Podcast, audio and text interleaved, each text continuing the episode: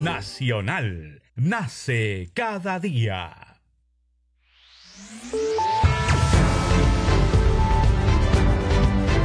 Congreso Radio presenta Al día con el Congreso. Una síntesis informativa del trabajo legislativo, de representación y de fiscalización del Parlamento Nacional. Una producción de la Oficina de Comunicaciones del Congreso de la República.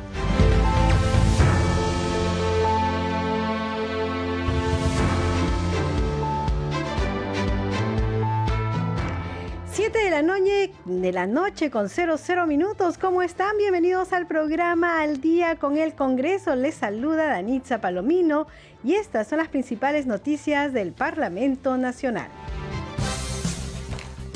La Junta de Portavoces sesionará este miércoles 9 de noviembre a las 3 de la tarde en la Sala Grau de Palacio Legislativo.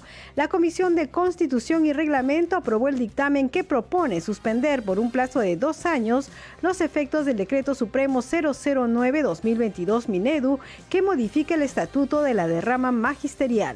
La Comisión de Presupuesto y Cuenta General de la República aprobó el dictamen que incorpora previo concurso de méritos al personal penitenciario de los decretos legislativos 276 y 1057 al régimen laboral de la Ley 2979, Ley de la Carrera Especial Pública Penitenciaria.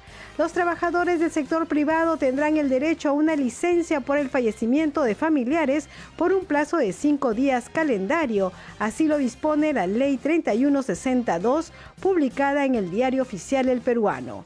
Siete de la noche con un minuto, usted está escuchando al día con el Congreso. 7 de la noche con un minuto, vamos con el desarrollo de las noticias aquí en Al día con el Congreso. Hay que decir que hoy día han sesionado varias comisiones, se han aprobado varios dictámenes que vamos a dar cuenta en esta edición, pero también vamos a tomar cuenta de las publicaciones en redes sociales en reacciones a eh, decisiones que ha tomado el Ejecutivo esta noche. Vamos ahora con el tema de la derrama magisterial, con 15 votos a favor, 8 en contra y una abstención. La Comisión de Constitución y Reglamento aprobó el dictamen que propone suspender por un plazo de dos años los efectos del Decreto Supremo 009-2022 Minedu, que modifique el estatuto de la derrama magisterial. A ese acuerdo se llegó en la sesión que realizó el martes 8, dirigida por el presidente, el congresista Hernando Guerra García. Al sustentar el dictamen del proyecto, Guerra García dijo que la propuesta se fundamenta en que el Ministerio de Educación no puede de manera unilateral modificar los estatutos de la derrama magisterial. Tenemos el informe de nuestro compañero Carlos Alvarado.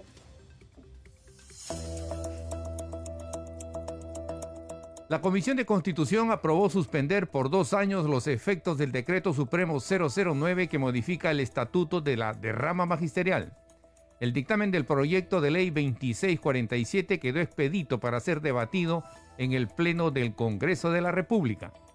suspensión de los efectos del Decreto Supremo 009-2022 Minedu, que modifica el Estatuto de la Derrama Magisterial aprobado por Decreto Supremo 021-88-ED y de otras disposiciones. Se suspende por el plazo de dos años los efectos del Decreto Supremo 009-2022 Minedu, Decreto Supremo, que modifica el, el Estatuto de la Derrama Magisterial aprobado por Decreto Supremo 021-88-ED y pasamos al voto criterio técnico. Señor presidente, han votado a favor 15 señores congresistas, 8 en contra, una abstención. Ha sido aprobado por mayoría, señor presidente. Gracias. El presidente de ese grupo de trabajo, Hernando Guerra García, al sustentar el dictamen manifestó que el Ministerio de Educación no puede, de manera unilateral, modificar los estatutos de la derrama magisterial. Sostuvo que un decreto supremo no puede regular la vida de una entidad privada. Esta propuesta se fundamenta en que el Ministerio de Educación no puede, de manera unilateral, modificar los estatutos de la derrama magisterial, por cuanto su propio estatuto establece que es una persona jurídica de derecho privado, con autonomía administrativa, económica y financiera. Es decir, que un decreto supremo no puede entrar a regular la vida de una entidad privada. Se preserva para esta institución su derecho a la autoorganización de tal modo que puede responder autónomamente por su devenir social. El representante del bloque magisterial, Alex Paredes, planteó una cuestión de orden para que no se debata la norma, argumentando que el Pleno ya lo archivó. La propuesta no prosperó.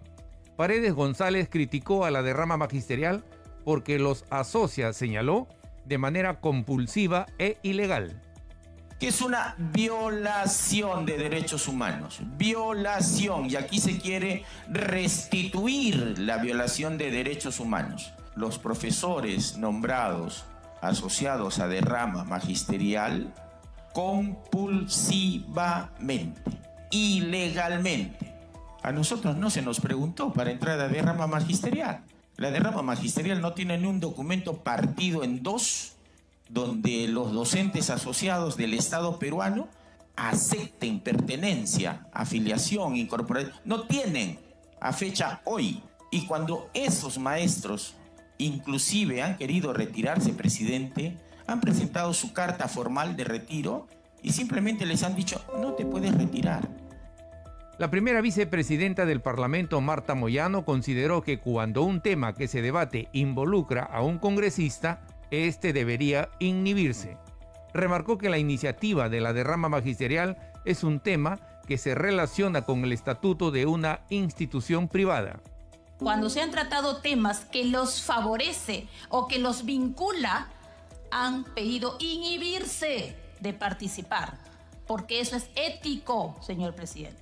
Y entonces hay parlamentarios, si es que hay parlamentarios acá, que tienen vinculación con cualquiera de las dos organizaciones o sindicatos o estatuto de la derrama o con la derrama, deberían inhibirse porque eso es lo lógico, eso es lo ético, señor presidente. Y estamos debatiendo sobre un tema del estatuto de una institución privada. El legislador del bloque democrático Pasión Dávila formuló duras críticas al dictamen del proyecto son más de 250 mil afiliados a la derrama magisterial que no deben seguir siendo mancillados, aseveró. Protegemos a esa corrupción, a esa delincuencia que ha existido dentro de, la derrama. Desde el momento que ellos han constituido, se ha autorizado a través del Ministerio de Educación cuando han dado cuentas al magisterio. Una cúpula de Patria Roja manejan ese derrama.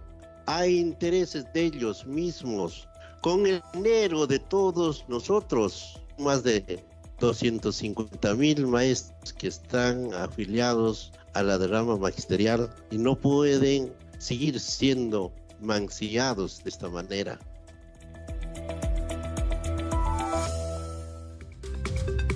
Siete de la noche con siete minutos vamos con más información sobre lo visto en la Comisión de Constitución. Bueno, hay que decir que la Comisión de Constitución aprobó el informe de opinión consultiva solicitada por el Pleno del Congreso de la República respecto al cambio de integrantes y de la presidencia de la Comisión de Ética Parlamentaria con 15 votos a favor, 5 en contra y 2 abstenciones. Se aprobó la propuesta sustentada por el presidente de ese grupo legislativo, Hernando Guerra García. Vamos a escuchar parte de la sesión. El 15 de septiembre del 22, el Pleno del Congreso aprobó, vía una cuestión de orden, solicitar la opinión de esta comisión respecto al cambio de integrantes y de la presidencia de la Comisión de Ética Parlamentaria. El artículo 9 del Código de Ética es claro al establecer que el plazo de permanencia de los miembros de la Comisión de Ética es de dos años. Ello con la finalidad de reforzar la imparcialidad en las funciones de investigación y sanción de quienes investigan. Si esta permanencia de dos años en el cumplimiento de sus funciones es aplicable a los integrantes de la comisión, con mayor razón, razón a los miembros de su mesa directiva, presidencia, vicepresidencia y secretaría, en la medida que la permanencia en el cargo refuerza la imparcialidad de la investigación y sanción de conductas contrarias a ética.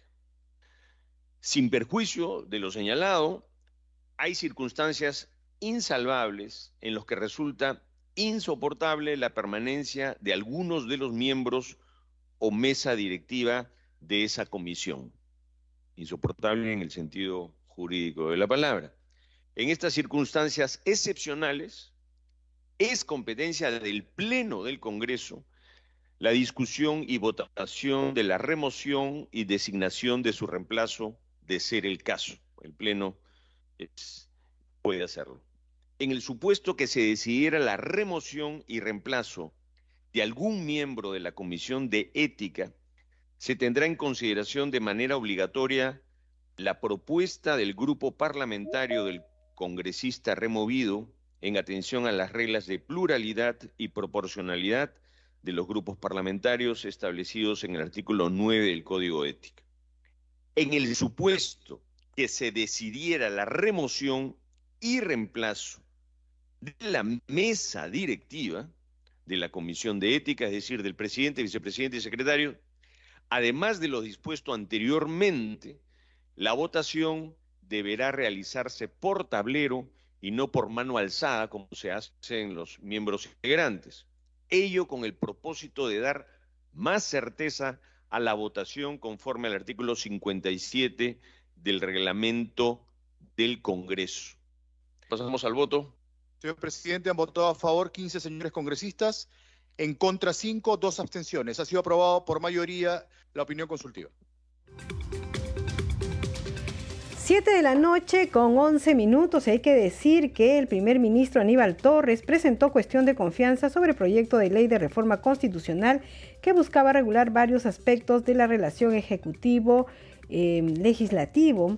Y al respecto ya hay una respuesta, una reacción mediante la cuenta de Twitter del tercer vicepresidente del Congreso de la República, el congresista Alejandro Muñante, que dice lo siguiente, la cuestión de confianza solo se presenta ante el Pleno y debe versar sobre políticas de gobierno, no para aprobación de una ley que es competencia exclusiva del Congreso. Premier está yendo en contra de lo resuelto por el Tribunal Constitucional que declaró infundada demanda de inconstitucionalidad de la Ley 31 355. Entonces ya hay una primera reacción respecto a esta noticia. 7 de la noche con 11 minutos.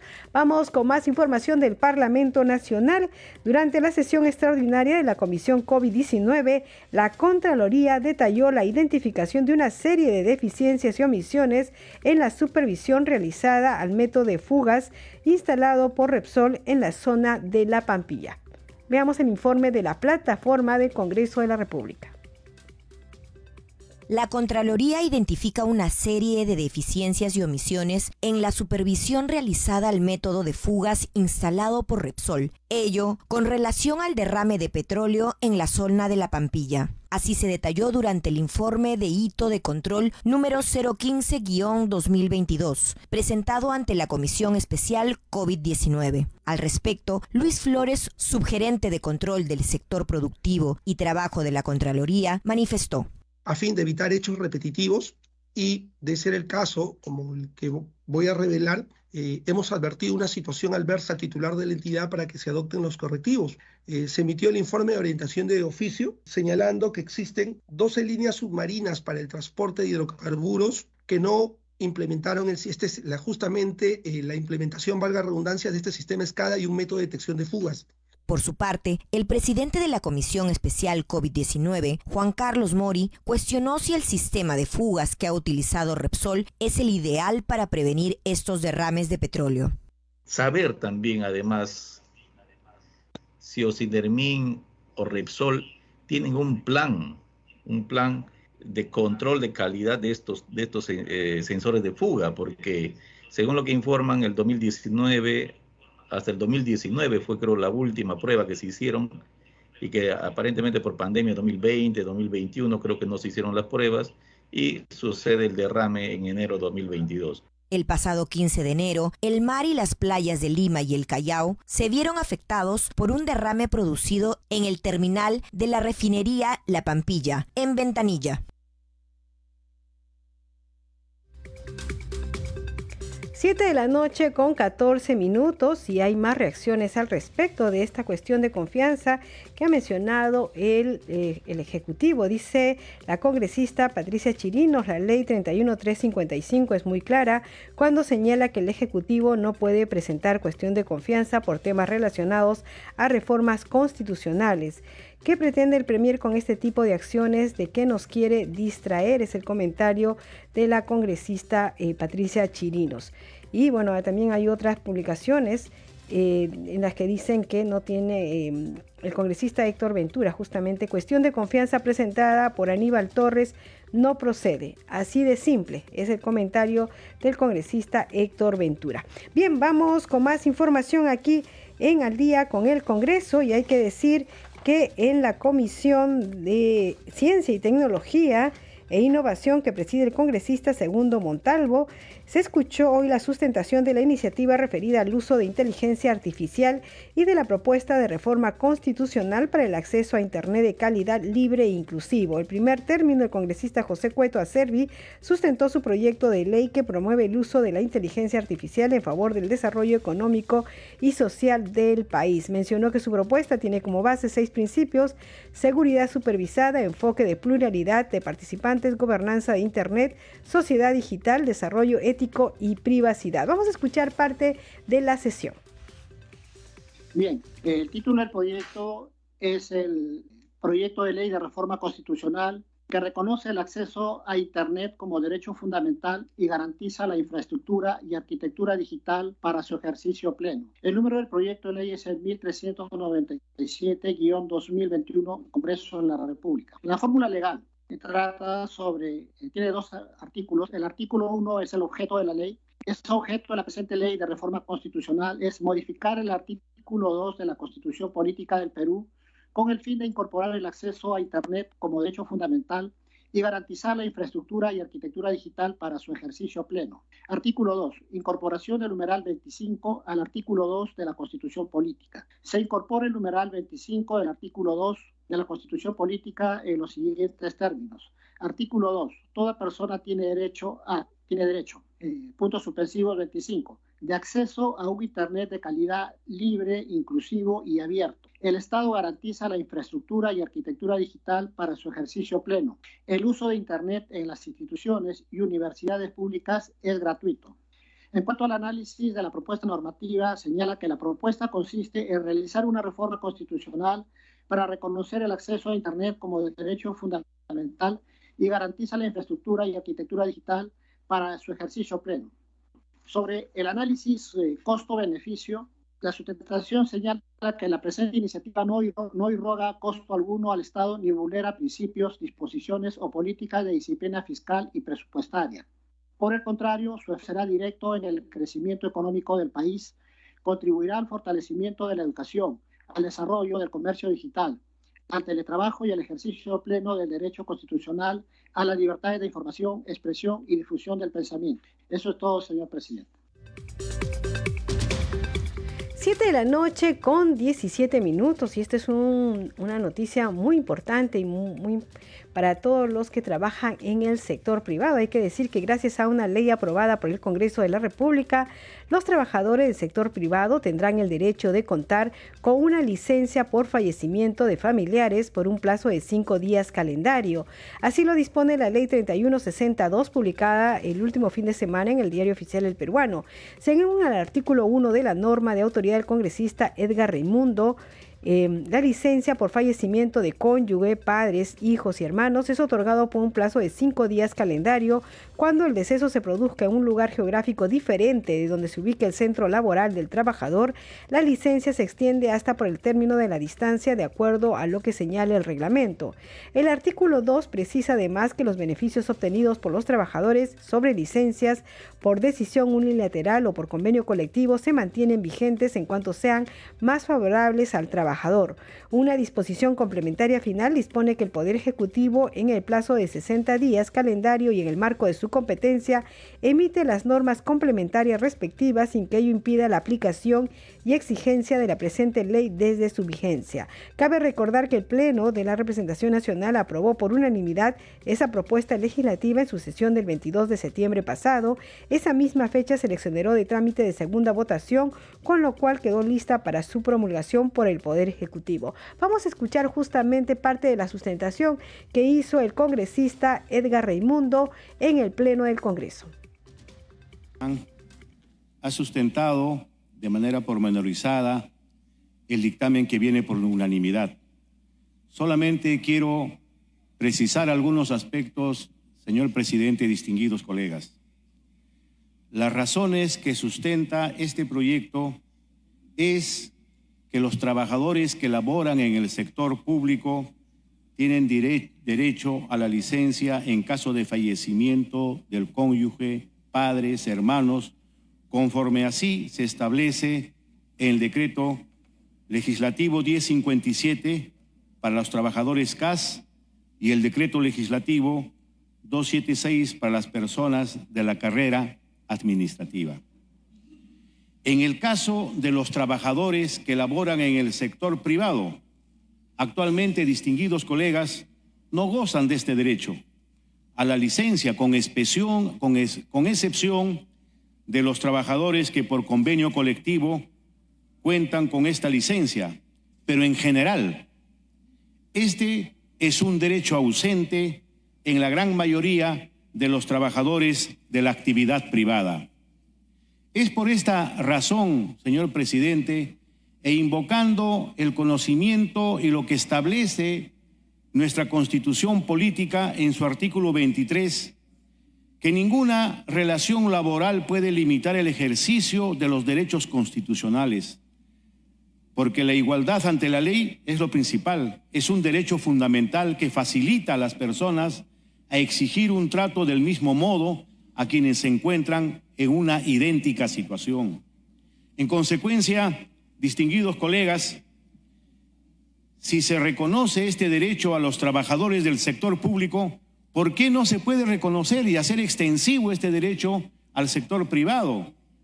Resulta lógico y necesario, por el principio de igualdad ante la ley, que los trabajadores de la actividad privada puedan también tener el derecho de gozar de esta licencia que se trata y que está señalada en la fórmula legal propuesta.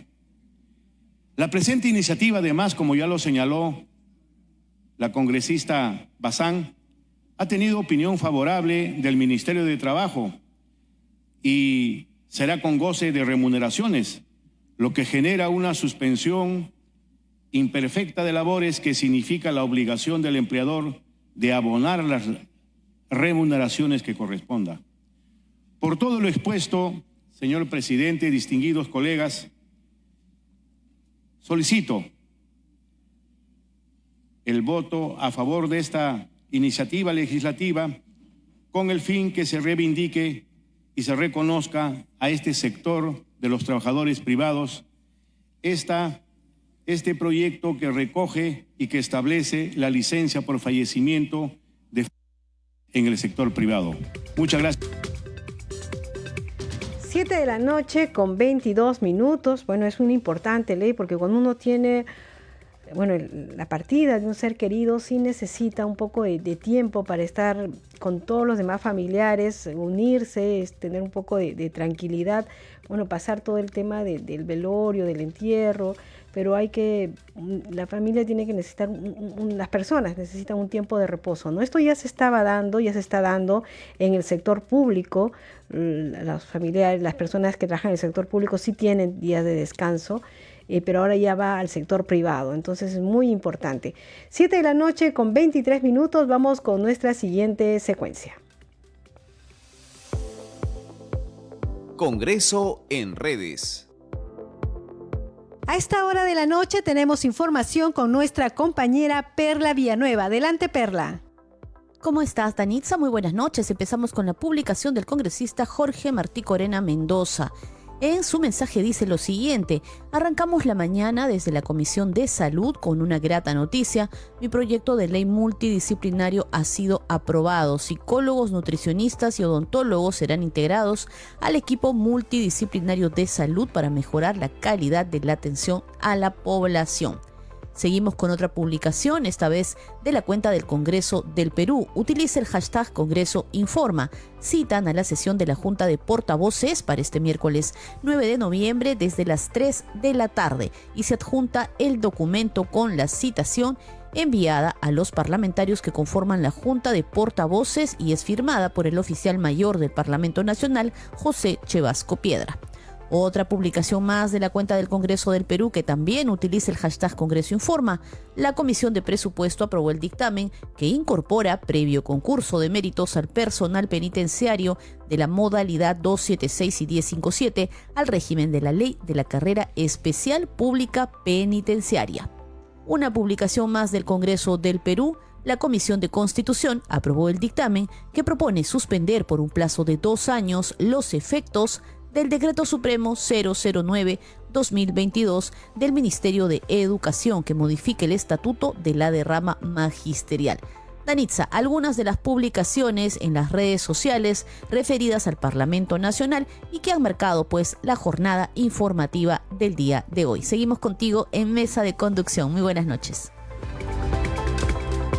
Muy buenas noches, Perla Villanueva, 7 de la noche con 25 minutos. Hay que decir que hay unas publicaciones así de pocos minutos de la Comisión de Seguridad Ciudadana. Publican lo siguiente, se presenta ahora el jefe de la División Policial Sur 1, coronel PNP Jorge Fernández, quien informa sobre el trabajo que vienen realizando las comisarías a su cargo para combatir la delincuencia y el crimen organizado. Y también la misma Comisión de Seguridad Ciudadana publica comisarios de la Policía Nacional del Perú del Lince, Miraflores, San Isidro, San Borja, expusieron su problemática y las acciones que vienen realizando frente a la incidencia delictiva. Importante, viene sesionando a esta hora de la noche la Comisión de Seguridad Ciudadana y van informando qué es lo que van tratando a través de sus redes sociales. Siete de la noche con 26 minutos, hacemos una pausa y regresamos con más información aquí en Al día con el Congreso.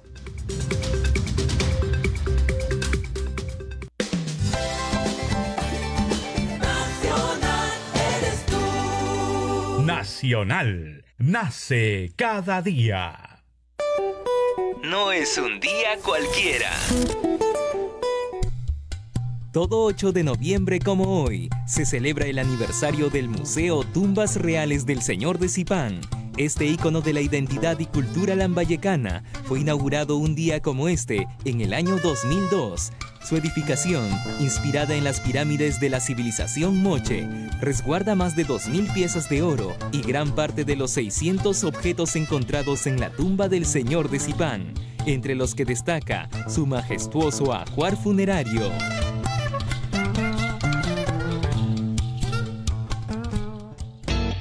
La web de Nacional tiene un mundo de historias sonoras esperando por ti. En Nacional Podcast. Descubre la mirada única de Carlos Gasols. Estaba recordando el otro día. Cautivantes radioteatros. Jamás lograrás derrotarme. Eso crees tú.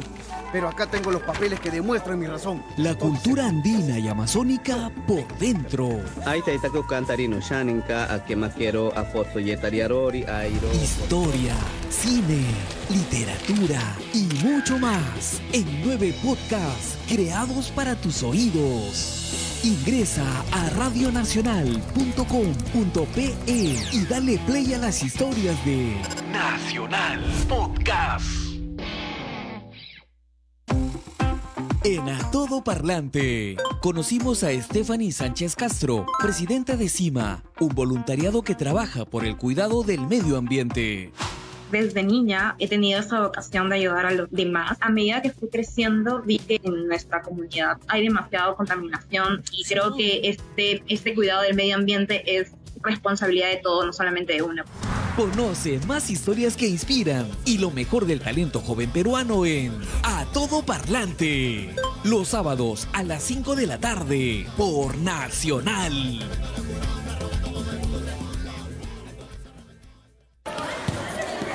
Luis, es el tercer día que veo que no sales al recreo. ¿Ha pasado algo? ¿Sabías que muchos niños no quieren salir al recreo porque son víctimas de bullying? Por eso es importante aprender a detectar las señales de alerta a tiempo y mantenernos vigilantes. Aprende a identificarlas y conoce cómo actuar entrando a www.gov.pe slash el bullying no es cosa de niños. Bicentenario del Perú. Siempre con el pueblo. Gobierno del Perú. ¿Quién dijo que la noche es para dormir? Sabemos que trabajas de noche, por eso queremos ser tu mejor compañía, mientras los demás duermen. Oído a la noche, la franja nocturna de Nacional.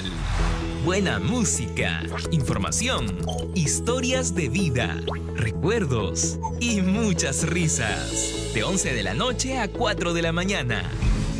Oído a la noche, por Nacional. Solo para noctámbulos. De lunes a viernes somos testigos de innumerables noticias.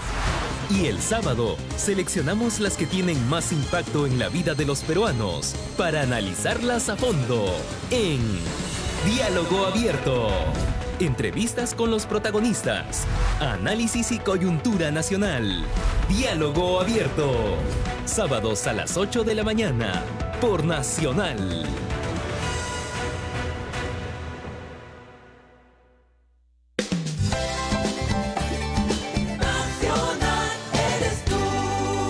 Nacional. Nace cada día.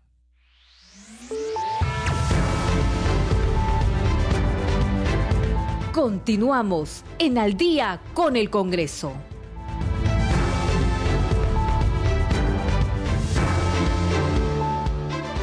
7 de la noche con 30 minutos. Bienvenidos a la segunda media hora del programa Al Día con el Congreso. Los estamos acompañando aquí en Radio Nacional. Rafael Cifuentes en los controles, Alberto Casas en la transmisión streaming por Facebook y Danitza Palomino en la conducción. Vamos con los titulares.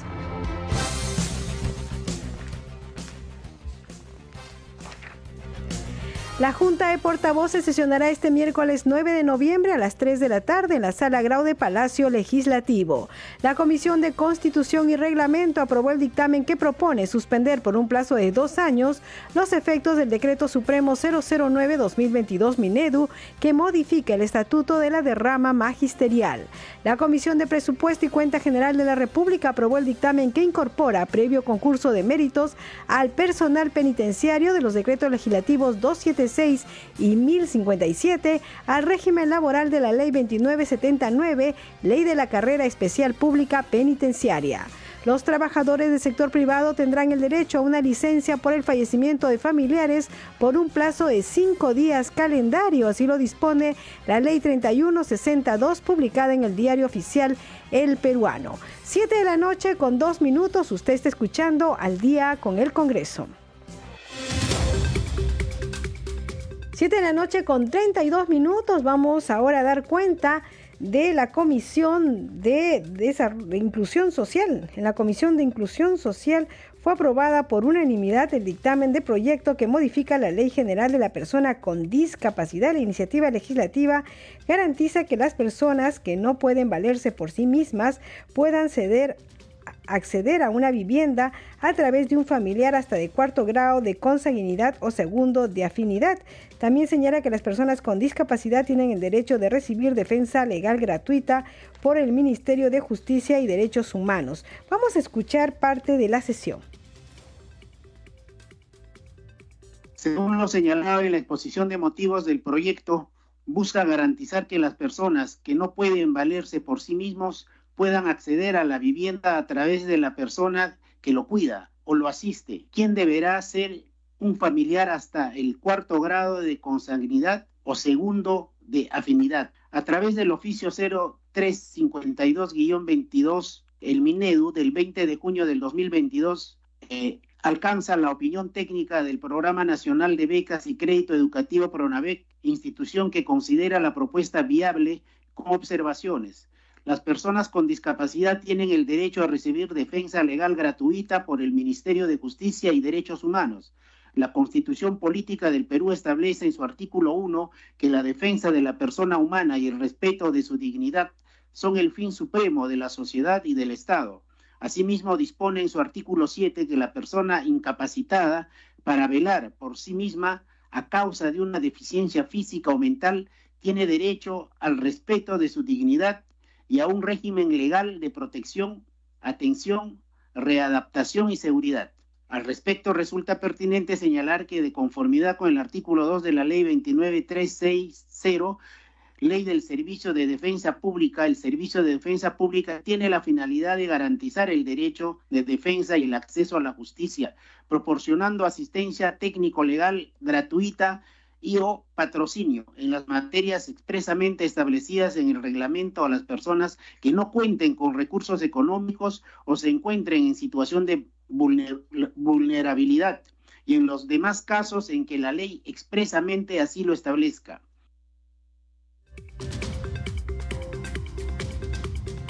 7 de la noche con 34 minutos y también el congresista Roberto Camiche solicitó recuperar del archivo el proyecto de ley que promueve la protección de los niños, niñas y adolescentes con trastorno de parálisis cerebral. Afirmó que en el país existen 3 millones de personas con dicha enfermedad que necesitan el apoyo del Estado. Vamos con el informe de la multiplataforma del Congreso de la República. El despacho del congresista Roberto Camiche convocó una mesa de trabajo donde asistieron diferentes autoridades de salud para conversar y coordinar puntos importantes sobre el proyecto de ley 3816 del año 2016, el cual estuvo archivado pero solicita la protección de los niños, adolescentes y adultos con parálisis cerebral en todo el Perú. Este proyecto de ley 3816 de 2016 hemos creído conveniente sacar del archivo por la necesidad de atender a los niños con parálisis cerebral. En el país somos 3 millones de discapacitados. Necesitamos la atención del país que nos tome en cuenta que una incapacidad es una incapacidad y que estas personas pueden ser insertados en la sociedad como personas de la población económicamente activa. Ese es el concepto. Una atención adecuada porque todos todos los peruanos necesitamos calidad de vida y ese es el concepto de la gestión pública. Asimismo, la doctora Maciota mencionó que Salud, en el periodo del año 2020 al 2022, se atendió alrededor de 3.000 pacientes con parálisis cerebral, entre niños, adolescentes y adultos, los cuales aún necesitan más apoyo e invoca que pueda existir un programa nacional de parálisis cerebral y creación de guía nacional única de parálisis cerebral. Se han visto algunos lineamientos para poder realizar eh, la detección precoz y el apoyo de los niños, adolescentes y que luego van a ser adultos con parálisis cerebral, a fin de que puedan desarrollar sus actividades normales, la parte educativa, la parte de, relación, relacionarse con la familia y puedan recibir todo el apoyo terapéutico de un equipo multidisciplinario, sea el lugar donde se encuentren en todo el país. De esta manera, la directora Lili Pingus del Instituto Nacional de Rehabilitación afirmó en la mesa de trabajo que sí reciben apoyo por parte de salud y diferentes benefactores para obtener sillas de ruedas y que los pacientes de parálisis puedan tener una calidad de vida. De toda la población con parálisis cerebral infantil, eh, denominada parálisis cerebral espástica, usualmente hablamos de casi un 30% de ellos que pueden demandar una silla de ruedas especializada.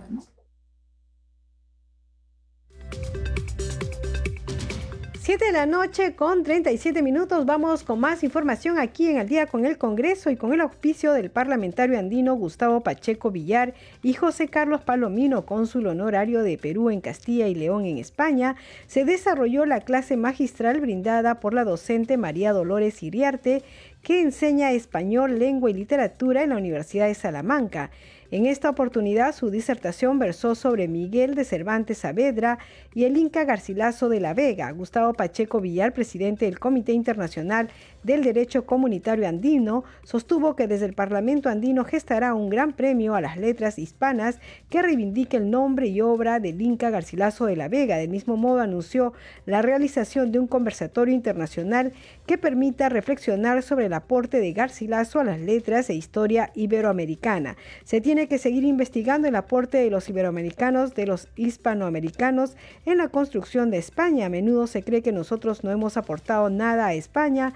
Esa es una idea equivocada, dijo el parlamentario andino. Siete de la noche con 38 minutos y la presidenta de la Comisión de Ética, Carol Paredes, informó sobre la agenda legislativa de este grupo de trabajo para la siguiente semana y también abordó otros temas. Vamos a escuchar y ver la entrevista que le realizó nuestra compañera Perla Villanueva.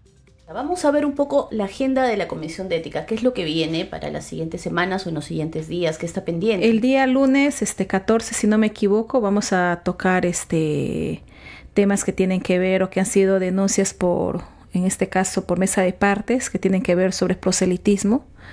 Entonces vamos a tener una audiencia también y luego vamos a dar a, conocer como 14 casos que han ingresado más o menos hace una semana, si no me equivoco también. Sí, hace una semana.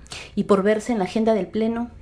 Y bueno, este, ya todos conocen, este, estamos esperando que a nivel de la Junta de Portavoces este, puedan agendar justamente la propuesta que, se, que ha sido aprobada este, la Comisión de Ética la suspensión justamente de los dos congresistas que de una u otra manera están siendo sindicados en supuestos actos de corrupción, ¿no? En este caso, este de los dos este, congresistas Elvis Vergara y el señor Jorge Ancachi. En las últimas semanas, en los últimos días también, a través de las noticias de la prensa nacional, hemos estado viendo denuncias sobre eh, investigaciones, sobre casos de, congresistas que estarían involucrados en estas investigaciones fiscales que se realizan al presidente Pedro Castillo. Usted el 17 de octubre, usted solicitó a la Fiscalía de la Nación que le remita con carácter de urgencia la relación de congresistas presuntamente involucrados en estos delitos de organización criminal y otros relacionados con la investigación al presidente de la República. ¿Tuvo respuesta usted? Este, sí, efectivamente, nosotros este, remitimos ese documento, pero este, la institución responsable este, nos ha hecho saber que no pueden remitirnos esa lista porque todavía está en proceso de investigación, además es de carácter reservado. Si no estuviéramos nosotros sin querer obstruyendo un, proceso de investigación que la Fiscalía y el Ministerio Público viene desarrollando. Claro, y hay que precisar hasta dónde alcanza también las prerrogativas que tiene, eh, en este caso, una comisión como es la Comisión de Ética. Así es, así es. Y como tú sabes, este Perla, nosotros este, sancionamos esas faltas éticas. Nosotros no vemos los delitos, porque los delitos lo tiene que ver directamente el Ministerio Público y la Fiscalía, ¿no? Entonces, pero de todas maneras nosotros consideramos pertinente hacer esta solicitud, pero en función a la respuesta que nosotros hemos recibido, lo que nos queda es esperar ¿no? los resultados, pero eso no quita que nosotros no hagamos nuestro trabajo como corresponde como el caso del congresista Freddy Díaz Monao, sobre el cual la Comisión de Ética también actuó, de manera que, eh, siguiendo lo que dice el reglamento, en un proceso muy aparte que tiene la Fiscalía. ¿no? Exactamente, nosotros este, no nos olvidemos y nuevamente regreso a este caso, este, nosotros hemos sancionado y que así, bueno, ha sido una propuesta de nosotros del equipo técnico, eso ha sido aprobado por, el por la Comisión de Ética y luego esto a través del Pleno este, ha sido una falta ética. No nos olvidemos que nadie tiene este, esa, como nosotros decimos, esa libertad de venir y tomar en una, en una institución o en su lugar de trabajo, o tener relaciones dentro de la institución donde labora, ¿no? Entonces nosotros vimos esos, ese, ese tipo de casos y sobre eso es lo que nosotros nos hemos centrado cuando nosotros este, dimos a conocer justamente la propuesta justamente que tiene que ver con una suspensión de 120 días que se ha cumplido, que ya está. Que se ha cumplido, aunque muchos han este, dudado del trabajo que nosotros hemos desarrollado, veníamos desarrollando en ese momento en la Comisión de Ética, pero nosotros hemos sido bastante responsables, hemos cumplido con los plazos y sobre todo hemos cumplido con nuestra palabra, porque eso es una de las cosas que tenemos que recuperarlo, ¿no? O sea, nosotros en la Comisión de Ética siempre hemos venido y venimos haciendo un trabajo totalmente responsable, transparente. Nosotros no blindamos a nadie, sea o no sea del partido nuestro. Y además este, nosotros tenemos que también ser coherentes, no solamente con el discurso, sino también con nuestras acciones. En ese sentido, eh, también usted se había pronunciado eh, públicamente respecto a la defensa de la no violencia, en especial la no violencia contra la mujer. Mira, nosotros no podemos avalar ningún tipo de violencia contra la mujer, en este caso mujeres mayores, este, adolescentes, niñas, porque no es posible, este, Perla, que nosotros tengamos que ver todos los días en los medios de comunicación un feminicidio, una muerte de una mujer por A o B este, situaciones, por ejemplo, hace poquito, nosotros en la provincia de Bellavista, de la que yo pertenezco a la región San Martín, una niña ha muerto, este, le han asfixiado. No sabemos en qué situación está o estamos pidiendo a las instancias responsables una investigación exhaustiva acá.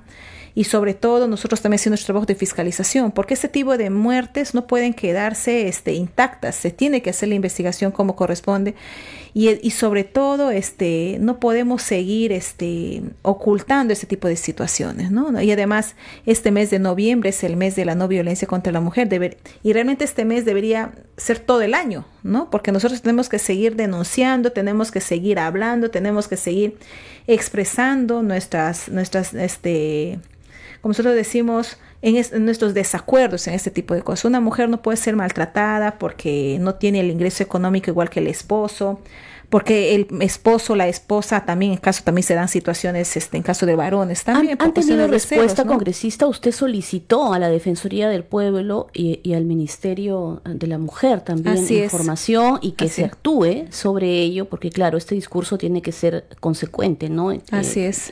Tiene que ser en todas, en todas las instancias, no solo poder legislativo, poder ejecutivo. Y espero de verdad que la Defensoría, el, este, el Ministerio de la Mujer, a todas las instancias que nosotros remitimos el documento, incluso la Fiscalía, el, este, en este caso el Ministerio Público también tiene que hacer su trabajo y darle la celeridad del caso.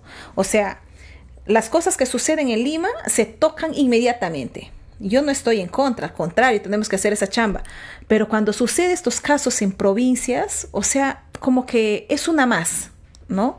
Y nosotros no queremos que este tipo de situaciones que se den en provincias o en regiones, que sea una más, ¿no? Tiene, o sea, así como se le da la celeridad, la presencia en lugares este, cercanos de repente donde funciona un determinado sector, en este caso el Ministerio de la Mujer, también tiene que haber esa misma celeridad en las provincias y en las regiones. Y ahí también tiene que funcionar pues el Ministerio de la Mujer así rápidamente, ¿no? No podemos esperar y además no podemos dejar las investigaciones en medio camino. Y ahí el trabajo de ustedes como representantes, en este caso de San Martín, para poder ser la voz ¿no? de la Exactamente, y ahí también pedimos a la ciudadanía de la región San Martín que efectivamente este tipo de casos no pueden quedar este, impunes. Este tipo de casos tienen que ser denunciados, tienen que ser investigados y sobre todo tienen que ser sancionados. Congresista, le agradecemos por haber estado con nosotros. En cualquier momento podemos volver a conversar, no solo de esto, sino también de otras iniciativas legislativas que usted tenga como parte de su trabajo parlamentario. Muchas gracias. Gracias, Perla. Gracias. 7 de la noche con 46 minutos, entonces era la entrevista a la congresista Carol Paredes, presidente de la Comisión de Ética en los estudios de Congreso Radio. Vamos con más información. Hay que decir que mañana sesiona la Comisión Permanente a las 9 y 30 de la mañana y en la agenda figura los siguientes modificaciones a la conformación de la Subcomisión de Acusaciones Constitucionales para el periodo anual de sesiones 2022-2023. Entonces mañana se verá, hay que decir que el procedimiento de acusación constitucional es la siguiente, el artículo 89. La subcomisión de acusaciones constitucionales es el órgano encargado de calificar la admisibilidad y procedencia de las denuncias constitucionales presentadas, así como realizar la investigación en los procesos de acusación constitucional, emitiendo el informe final correspondiente. El número de integrantes y su conformación responden a los principios de pluralidad y proporcionalidad de todos los grupos grupos parlamentarios, sus miembros, entre ellos su presidente, son designados por la comisión permanente. Entonces se están haciendo cambios en la conformación de la subcomisión de acusaciones constitucionales para cumplir con todo lo que establece el reglamento del Congreso de la República. Siete de la noche con 47 minutos vamos a ver qué puede hacer un, o no un congresista por usted. El Perú tiene más de 30 millones de habitantes. Cada peruano y peruana tiene diferentes intereses y necesidades, pero si todos queremos ser escuchados al mismo tiempo, no es posible llegar a ningún acuerdo. Por eso, en democracia los ciudadanos elegimos a otros ciudadanos como nuestros representantes. Entre esos elegidos están los congresistas. ¿Qué puede y debe hacer un congresista por ti? Los congresistas deben comunicarse con la población para conocer sus demandas y necesidades deben dar leyes que beneficien a la región, al país y a todas las personas. Deben fiscalizar al Poder Ejecutivo y a otras instituciones del Estado para asegurar que cumplan sus funciones con transparencia y eficiencia. Deben actuar con neutralidad, sin aprovecharse de su cargo en beneficio personal o partidario. ¿Qué no debe ni puede hacer un congresista? Los congresistas no pueden ofrecer ni hacer obras públicas, tampoco pueden construir puentes, pistas o colegios. Esas son tareas del Poder Ejecutivo y de los gobiernos regionales y municipales. No pueden darte trabajo ni ayudarte a encontrar trabajo, aunque sea su pariente, amigo, paisano o miembro de su partido. No pueden recibir regalos, dinero o favores por su trabajo. No pueden usar su influencia para favorecerte en un juicio o en cualquier proceso con alguna entidad del Estado. Exige a tu congresista solo lo que puede y debe hacer.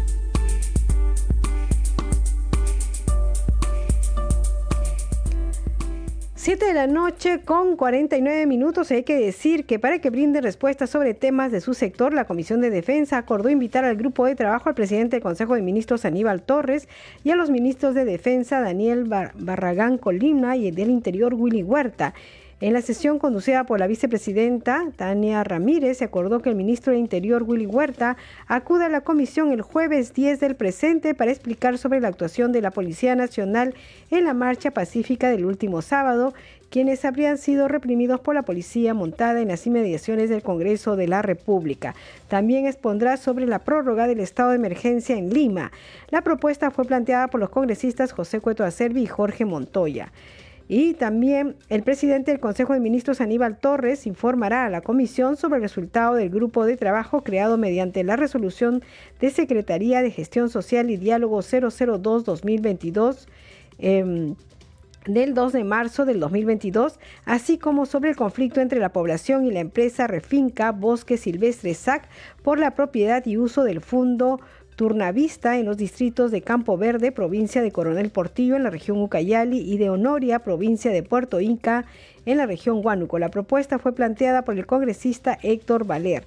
En tanto, el ministro de Defensa, Daniel Barragán, informará en sesión secreta sobre el plan estratégico para mejorar las capacidades militares conjuntas de las Fuerzas Armadas al 2034, aprobado en la sesión del 11 de julio del 2022 del Consejo de Seguridad y Defensa Nacional y formalizado mediante resolución suprema 73-2022 publicada en el Diario Oficial El Peruano el 14 de octubre del 2022. A iniciativa fue planteada por el congresista José Cueto Acerbi. Entonces el jueves vamos a tener información al respecto. 7 de la noche con 51 minutos vamos a conocer las actividades programadas para mañana en el Congreso de la República con nuestro compañero Josman Valverde. Adelante Josman.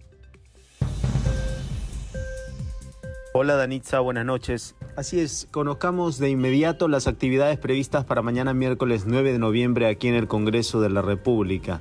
Se inician temprano a las 8 de la mañana con la sesión de la Comisión de Descentralización, en la cual se va a debatir y aprobar el predictamen del proyecto que propone una ley de creación del distrito de Alto Trujillo en la provincia de Trujillo del Departamento de la Libertad.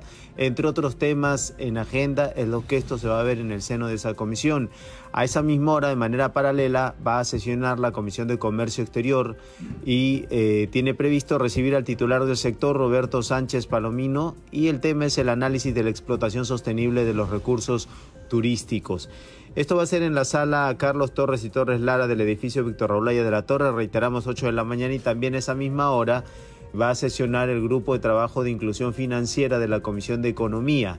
Eh, básicamente para eh, someter a aprobación el plan de trabajo que va a regir precisamente la labor de este grupo en este eh, periodo anual de sesiones. Son tres entonces las comisiones previstas para mañana miércoles 9 de noviembre aquí en el Congreso de la República y por supuesto Anitza el resumen lo tendremos en horas de la noche a través de Al día con el Congreso y en el transcurso de la mañana a través de nuestras diferentes eh, plataformas informativas para que la ciudadanía conozca el detalle de estas sesiones. Regresamos contigo estudios. Muy buenas noches, adelante.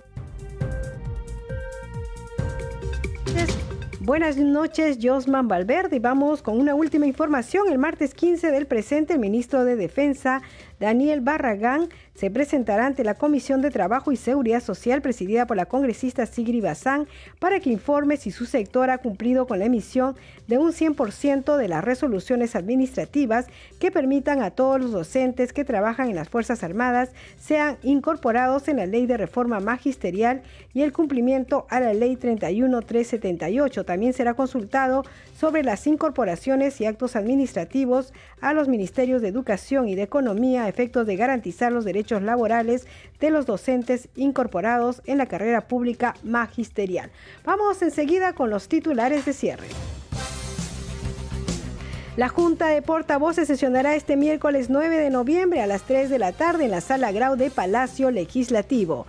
La Comisión de Constitución y Reglamento aprobó el dictamen que propone suspender por un plazo de dos años los efectos del Decreto Supremo 009-2022 Minedu que modifica el estatuto de la derrama magisterial.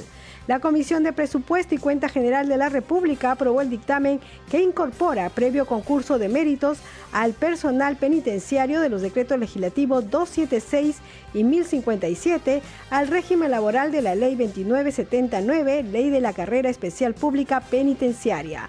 Los trabajadores del sector privado tendrán el derecho a una licencia por el fallecimiento de familiares por un plazo de cinco días calendario. Así lo dispone la Ley 3162, publicada en el diario oficial El Peruano.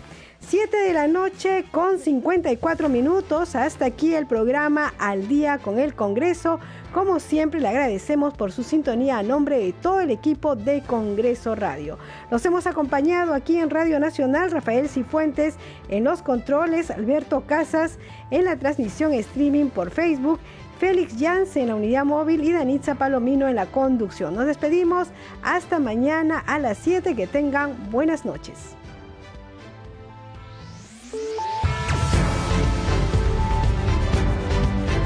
Congreso Radio presentó Al día con el Congreso. Una síntesis informativa del trabajo legislativo, de representación y de fiscalización del Parlamento Nacional. Una producción de la Oficina de Comunicaciones del Congreso de la República.